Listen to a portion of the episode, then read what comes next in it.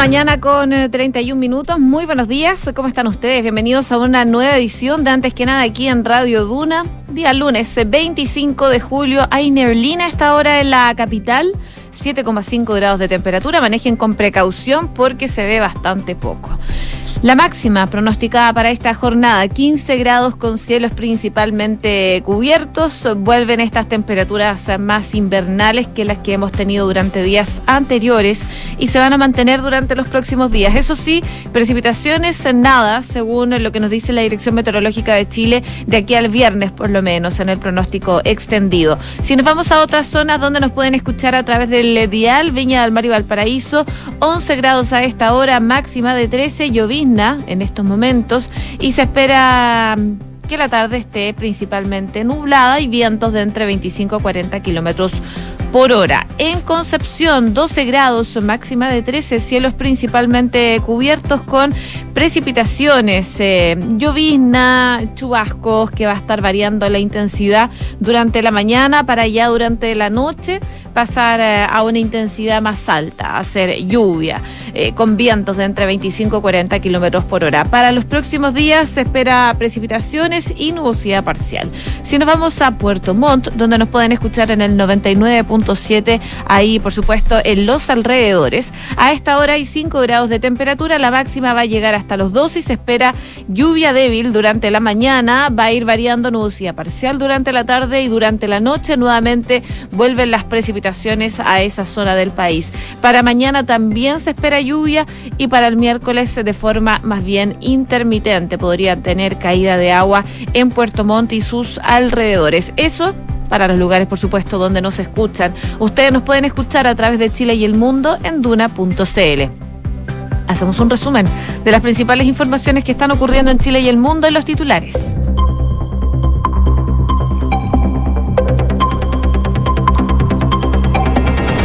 Según la última encuesta Academ, la intención de votar rechazo cayó cinco puntos y acorta en ocho puntos la brecha con el apruebo. En la tercera semana de julio, el sondeo de opinión reveló además que el 70% considera que de ganar el rechazo se debe realizar otro proceso para que Chile tenga una nueva constitución, mientras que el 27% está en desacuerdo con esa opción. El ministro Giorgio Jackson aseguró que el gobierno no ha ocupado recursos ni tiempo laboral a favor del apruebo. El secretario de Estado aseguró que el gobierno ha cumplido a cabalidad con lo señalado por los dictámenes de la Contraloría. Diputados oficialistas subieron el precio para avisar el proyecto que rebaja el quórum a cuatro séptimos. Los parlamentarios de la coalición no descartan introducir modificaciones al texto e incluso adelantan indicaciones para rebajar el piso para una reforma de leyes orgánicas constitucionales a mayoría simple. Hoy los escolares vuelven a clases eh, con miras en la presencialidad plena. De cara a esto, el ministro de Educación reiteró que la decisión de adelantar las vacaciones fue correcta, ya que efectivamente hubo un alivio de la red pediátrica de urgencia por virus respiratorio de estación. Diputados de la UDI emplazaron al gobierno a mejorar las condiciones económicas y laborales de carabineros para evitar deserciones. Esto luego de que entre el primero de enero y el 20 de julio de este año, un total de 703 funcionarios se acogieron a retiro voluntario por diversas razones. En noticias internacionales, la Comisión Europea aprobó la extensión de la vacuna contra la viruela del mono. La decisión se adoptó luego de que la OMS activara su nivel más alto de alerta por el aumento de casos de esta enfermedad. El Papa Francisco inició una tensa visita a Canadá para pedir perdón a los grupos indígenas por abusos de misioneros. Los grupos indígenas buscan más que solo palabras, ya que presionan para acceder a los archivos de la iglesia y conocer los destinos de los niños que nunca regresaron a sus casas de las escuelas residenciales. Y en el deporte, la Roja Femenina superó a Venezuela por penales 4 a 2 tras empatar 1 a 1 en el tiempo reglamentario. Se quedó con el quinto puesto de la Copa América de Colombia 2022 e irá al repechaje mundialista para Australia y Nueva Zelanda 2023. 6 de la mañana con 36 minutos. Comenzamos la mañana informados en Antes que nada con Josefina Stavrakopoulos. Ya 41 días del plebiscito del 4 de septiembre, las imputaciones de intervencionismo electoral de parte de la oposición en contra del gobierno van subiendo en la escala. El pasado fin de semana, sobre todo. Todos, eh, todas las personas sabrán que somos más proclives a una opción, decía el ministro Giorgio Jackson ayer, pero eso no lo manifestamos cuando somos una autoridad de gobierno, porque debemos representar a todas y a todos, respondió el ministro Jackson eh, en televisión frente a las críticas de la oposición respecto de la falta de presidencia del presidente Gabriel Boric de cara al referéndum de, salida de este proceso constituyente. Los reparos de la oposición hacia el gobierno por su preferencia a la opción aprueba una nueva constitución se sustentaban en el marco que definió la Contraloría General de la República. Esto el pasado 24 de mayo eh, dio a conocer que eh, había emitido un dictamen para declarar que las autoridades, jefaturas y funcionarios públicos pudieran hacer campaña informativa, como también invitar a participar del proceso eh, sin que eso sea una irregularidad y que no deba favorecer a ninguna opción en particular. Así que en ese marco, Giorgio Jackson desestimó las críticas asegurando que le parecía que no tiene ningún asidero porque la presidencia que tiene un dictamen en la Contraloría hace referencia o no a ocupar recursos y tampoco con tiempo laboral para manifestarse por una opción específica y el gobierno eso lo ha cumplido a cabalidad, decía eh, el ministro Jackson. No obstante, el martes pasado, representantes del Partido Republicano acudieron al ente fiscalizador para presentar una denuncia en contra del ministro Jackson y la ministra Camila Vallejo respecto a la presidencia que se debe respetar de cara al plebiscito y... Eh, solicitar la creación de una unidad especial para investigar una posible intervención electoral del gobierno del presidente Gabriel Boric. A juicio del titular de las Express, el ex candidato presidencial José Antonio Cast, quien fue parte de la denuncia, le tiene miedo a que entreguen la nueva constitución, decía y dijo que uno pensaría que las personas que están con el rechazo les debería gustar que les entreguemos tanto a las personas del apruebo como del rechazo este texto de la nueva constitución. Esta pugna entre el gobierno y la oposición eh, fue condimentada además por algunos traspiés. Por ejemplo, cuando el pasado miércoles el presidente Boric, a través de su cuenta de Instagram, compartió una publicación del diputado Diego Ibáñez, correspondiente a un meme del cantante Chayanne, en donde llamaba a votar por el apruebo en el plebiscito de salida y lo que se podía leer en ese meme era cómo convencer a tu familia de votar a prueba. La historia fue borrada momentos después, ya que eh, los representantes del cantante puertorriqueño advirtieron de posibles consecuencias legales. Y sobre el episodio, Jackson aseguró que se asumió como un error de alguien del equipo del community manager, de manager que subió esa foto y se bajó inmediatamente luego de 10 minutos. El senador y presidente de la Revolución Democrática, Juan Ignacio Latorre, también salió a defender al gobierno y dijo que las cuestionadas eh, visitas del mandatario a distintas comunidades es el contacto para escuchar en terreno las necesidades de la gente. Obviamente la gente llega con sus constituciones que ha ido adquiriendo y pide que firmen y son gestos de cariño, pero el presidente no está haciendo campaña por el apruebo, decía el presidente de Revolución Democrática, el senador Juan Ignacio Latorre. Bueno, desde la oposición, el senador y presidente republicano Rojo Edwards dijo que su juicio Boric cumple un rol por el apruebo.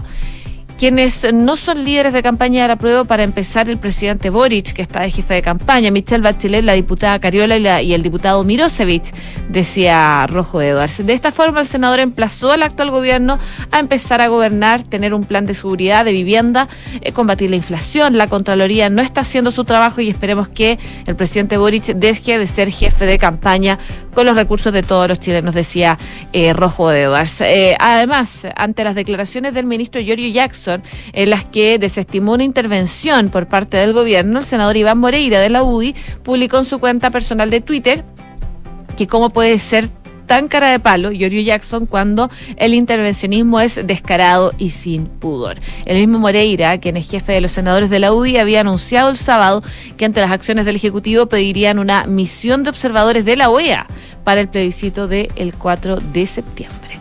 6 de la mañana con 40 minutos. Estás en Antes que nada con Josefina Stavrakopoulos. Duna 89.7. Y a propósito del eh, plebiscito, han salido diversas encuestas durante las últimas horas. La última es de la encuesta CADEM, que corresponde a la tercera semana del mes de julio, lo cual reveló que la intención de votar rechazo en el plebiscito de salida del próximo 4 de septiembre cayó 5 puntos porcentuales, quedando en un 47%. De esta forma, la opción apruebo evidenció un alza de dos puntos, alcanzando un 39%. De esta forma, también la brecha, que hasta la semana pasada era de 15 puntos entre ambas opciones, se acorta a 8 puntos. En tanto, la cifra de indecisos aumentó de 11 a 14%. Según se extrae del sondeo de opinión de mantenerse estos porcentajes, el 55% votaría rechazo y el 45% lo haría por el apruebo, siendo favorable la diferencia para la primera de estas opciones fuera el margen de error. Pese a ello, en cuanto a las expectativas del resultado del 4 de septiembre, aún el 50% cree que va a ganar el rechazo, evidenciando una baja de dos puntos respecto a la semana pasada, mientras que el 44% cree que va a vencer el apruebo, consignando un incremento de cuatro puntos en el mismo periodo. A su vez, el 70% considera que de ganar el rechazo se debe realizar un nuevo proceso para que Chile tenga una nueva constitución, mientras que el 27% está en desacuerdo con esta posibilidad. Y respecto a este nuevo mecanismo, el 71% cree que se debe concretar por medio de un nuevo plebiscito, mientras que el 25% piensa que debe ser un acuerdo político entre el gobierno y el Congreso. En este sentido, el 36% prefiere que sea una convención constituyente 100% electa, el 29% que sea una convención mixta, el 23% un comité de expertos electos y el 7% un comité de expertos nombrados por el Congreso. Y solo tres opinó que debería ser el Parlamento actual quien modifique la eh, actual o la nueva constitución. Pero también hubo otras encuestas. Salió eh, Pulso Ciudadano, que asegura que el rechazo alcanza el 60,4% y el apruebo el 39,6%. En tanto de ganar la opción rechazo, según Pulso Ciudadano, en el plebiscito del 4 de septiembre, la encuesta asegura que el 68,2% de los consultados optaría porque se inicie un nuevo proceso para redactar una nueva constitución.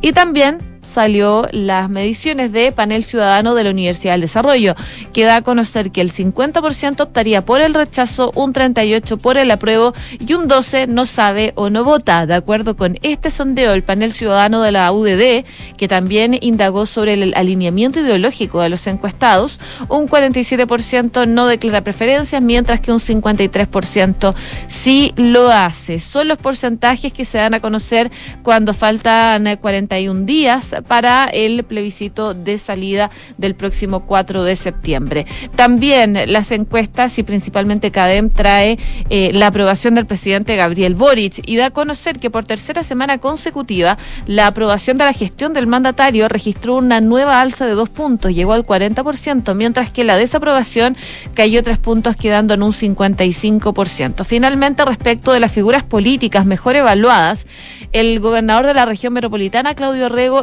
lidera el ranking, un 62%.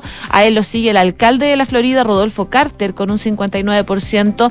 Y el jefe comunal de eh, Puente Alto, Germán Codina, con un 57%. Así, entonces, las mediciones de personajes relevantes de la opinión pública que da a conocer eh, sus porcentajes de aprobación en la encuesta CADEM.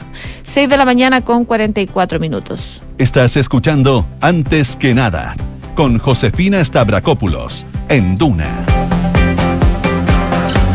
Un pronóstico favorable tiene, por lo menos hasta el momento, en la Cámara de Diputadas la tramitación del proyecto que propone rebajar los quórum de la reforma de la actual Constitución a cuatro séptimos de los legisladores en ejercicio. Esta iniciativa, que en la práctica habilita un plan B en el caso de que se rechace en el plebiscito la, la propuesta de nueva constitución, comenzará a ser discutida ya durante las próximas semanas luego de que la sala del Senado aprobara el proyecto el miércoles recién pasado con respaldos desde el Partido Comunista hasta la UDI. En términos prácticos, actualmente el texto constitucional solo se puede cambiar con el voto favorable de 93 diputados y 30 senadores. Incluso hay capítulos de de la Constitución que exigen 103 votos en la Cámara y 33 en el Senado.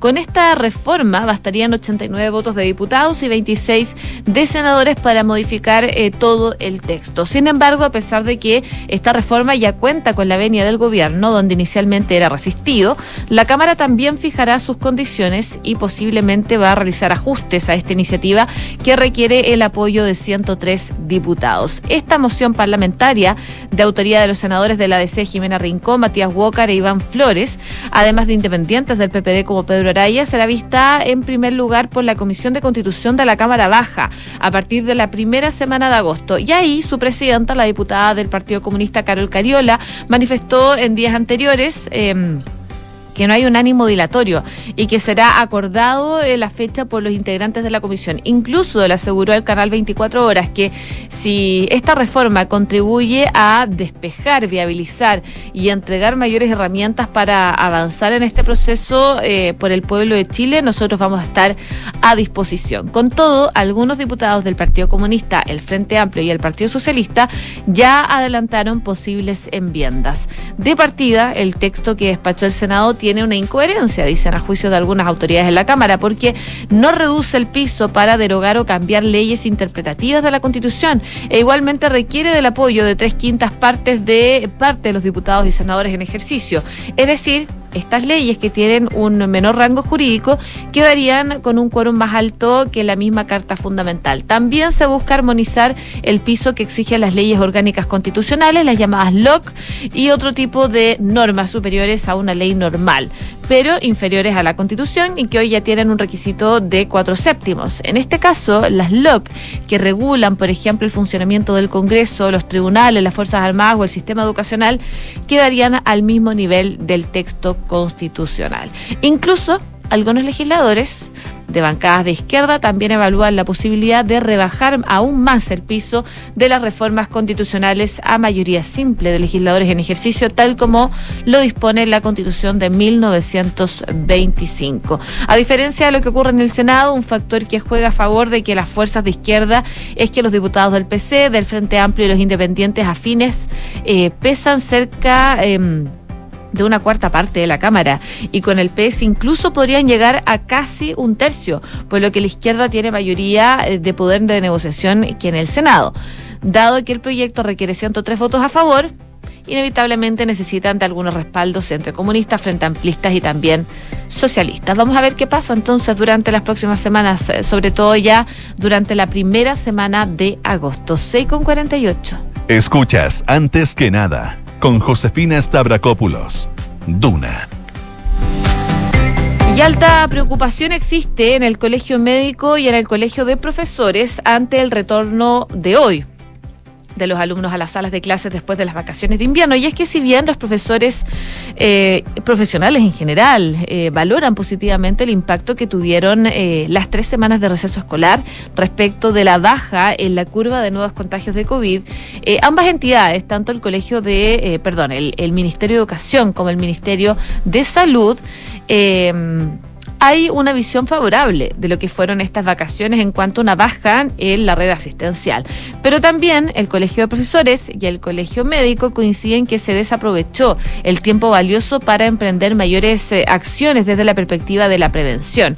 Esto sobre todo si se considera que el ministro de Educación, Marco Antonio Ávila, hizo un llamado a retornar a la presencialidad plena. En una conversación con la tercera que se destaca el día de hoy en la edición digital, el doctor Ignacio de la Torre, del Colegio Médico Regional de Valparaíso, dijo que uno esperaba haber encontrado cambios en el protocolo de prevención de contagios en el aula de parte del Ministerio de Educación y de Salud, precisamente durante este periodo de receso, de manera que se hubiese podido aplicar y hubiesen tenido el tiempo para ser probados y ejecutados en estas semanas. No sabemos ni conocemos de algún cambio real que se haya sociabilizado y esto nos hace eh, estar preocupados, dice. Y si el protocolo vigente de marzo en adelante concluye incluyó los niveles altísimos de contagio que amerita adelantar y extender vacaciones, que hará distinto el comportamiento de esta semana. Simplemente estamos confiando en la evolución eh, estacionaria de los virus o sea que los ciclos de los virus pasen. Sin embargo, los alumnos se están volviendo en julio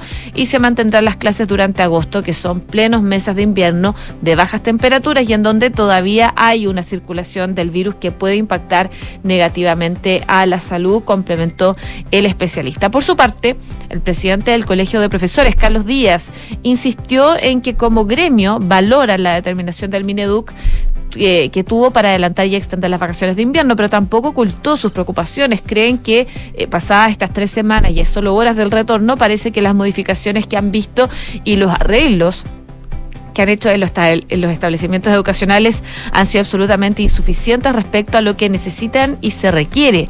Se hace fundamental un plan nacional de infraestructura que pueda resolver el total de abandono que tiene la educación pública desde hace muchos años. Y consultado respecto a la medida que pudieron haber fijado en concreto, eh, desde el Colegio Médico fueron claros en aseverar que han podido eh, perder una oportunidad muy importante de mejorar los estándares de ventilación en las aulas, de mejorar los los protocolos de potenciar la vacunación de cerca de un millón de escolares que no tiene su dosis al día y que de contar con estas vacunas podría tener herramientas, por ejemplo, adicionales para prevenir los contagios para ellos y para el resto de su entorno. 6 de la mañana con 51 minutos. Estás escuchando Antes que nada con Josefina Stavrakopoulos en Duna Y en noticias internacionales, por supuesto, eh, revisamos lo que está pasando con la viruela del mono, porque la Comisión Europea aprobó la extensión de la vacuna contra este virus. La Comisión Europea eh, extiende esta, el uso de la vacuna del grupo de farmacéuticos Bavarian eh, Nordic contra la propagación de la viruela del mono. El visto bueno de Bruselas se produce después de que el regulador europeo que la Agencia Europea de Medicamentos, diera luz verde el viernes para que se prolongara la vacuna, ya que eh, está autorizada desde el año 2013 por la Unión Europea. Esta decisión se tomó también después de que la OMS, la Organización Mundial de la Salud, decidiera activar el sábado su nivel más alto de alerta por el aumento de casos. Los contagios notificados superaron los 16.000 a fines de esta semana. La mayoría de ellos son europeos y según lo que señalan en este comunicado es que esta aprobación de la vacuna contra la viruela del mono es un ejemplo de buena cooperación entre la farmacéutica y los reguladores europeos. Una extensión de empleo que suele tomar entre seis y nueve meses, señaló el fabricante danés en un comunicado. La autorización de la Comisión Europea se traslada a todos los Estados miembros de la Unión Europea, así como Islandia, eh, Noruega y otros, según lo que precisa el grupo escandinavo. La vacuna Invanex se comercializa bajo eh, llenos de los Estados Unidos, donde tiene licencia contra la viruela del mono desde el año 2019. Esto se convierte en el único fármaco con autorización para prevenir esta enfermedad luego de que la OMS declarara esta emergencia de salud pública de alcance internacional por la viruela del mono. Por supuesto, ya se están tomando eh, precauciones al respecto. A propósito de esta emergencia internacional, hay algunos expertos que están analizando qué implica que la OMS declare esto y los pasos a seguir, sobre todo en Chile, donde hay casos activos actualmente. Eh, por ejemplo, el médico intensivista eh, Sebastián Ugarte aseguró que hay países donde la viruela se transmite eh, como zoonosis a partir de animales a los seres humanos y otros donde tiene casos importados, pero también dijo que hay países donde hay este tipo de contagios como también de transmisión directa y Chile se encuentra en este último grupo, el de transmisión directa. Vamos a ver qué pasa durante los próximos días, pero ya se están tomando medidas a propósito de esta declaración que hace la Organización Mundial de la Salud, que declaró emergencia de salud pública por este alcance internacional de la viruela del mono. 6 de la mañana con 54 minutos. Cifras, mercados, empresas. Las principales noticias económicas están en Antes que nada. Y revisamos noticias económicas. Eh, la escalada inflacionaria que vive la economía chilena lamentablemente no cede. ¿eh? Las expectativas todavía no muestran atisbos de una moderación en los precios, sino que todo lo contrario. Y eso al menos es lo que prevén los economistas de manera preliminar para julio, por lo que todo indica que eh, superará una nueva barrera en la próxima medición del Instituto Nacional de Estadísticas, que se entrega el 8 de agosto. En junio, el índice de precios al consumidor fue de 0,9%, ubicándose levemente por debajo de lo esperado. Sin embargo, en su medición anual subió 12,5%, su mayor nivel en 28 años. Ahora, esta cifra podría seguir escalando. Para el séptimo mes del año, los expertos tienen una previsión de entre 1 y 1,3%, y con ello, la inflación anual subirá entre 11,7 y 13%. De concretarse esta última estimación, se alcanzaría su mayor nivel desde marzo de 1994, cuando la inflación fue de 13,7%. En la parte alta de las expectativas está la proyección de los economistas eh, principal de BCI, Francisca Pérez, quien espera un alza de 1,3% y con ello llegaría al 13%, eh, mientras que otros como Martino Gas, economista de Euroamérica, también estima una variación de 1,3 y de 13% en 12 veces. Un poco más abajo en las previsiones eh, está Tomás Flores, economista de Libertad y Desarrollo, quien proyecta un 1,2 impulsado por los alimentos y el combustible. Otros dicen que podría llegar al 1%, pero las presiones no se van a detener en julio, ya que los expertos anticipan que se mantenga en torno al 1% y hasta septiembre o incluso noviembre, para luego comenzar a descender este proceso inflacionario inflacionario que estamos viendo en el país y que por supuesto nos golpea a todos. Parte entonces de lo que se ve en estos momentos en la agenda económica. 6 de la mañana con 56 minutos. A esta hora, neblina y llovizna también en la capital. Y les cuento que sabías que puedes comprar de forma anticipada los servicios funerarios de María Ayuda. Entrégale a tu familia la tranquilidad que necesitan y estarás apoyando a cientos de niños de la Fundación María Ayuda. Convierte el dolor en un acto de amor. Cotiza y compra en www.funerariamariaayuda.cl. Y en consorcio, proteger a los que trabajan contigo. Es posible, contrata ahora el seguro obligatorio COVID-19 por solo 3.800 pesos de forma rápida y segura entrando en consorcio.cl. Bien a continuación, Duna en punto junto a Rodrigo Álvarez. Sigan en la sintonía de Radio Duna, acá 89.7.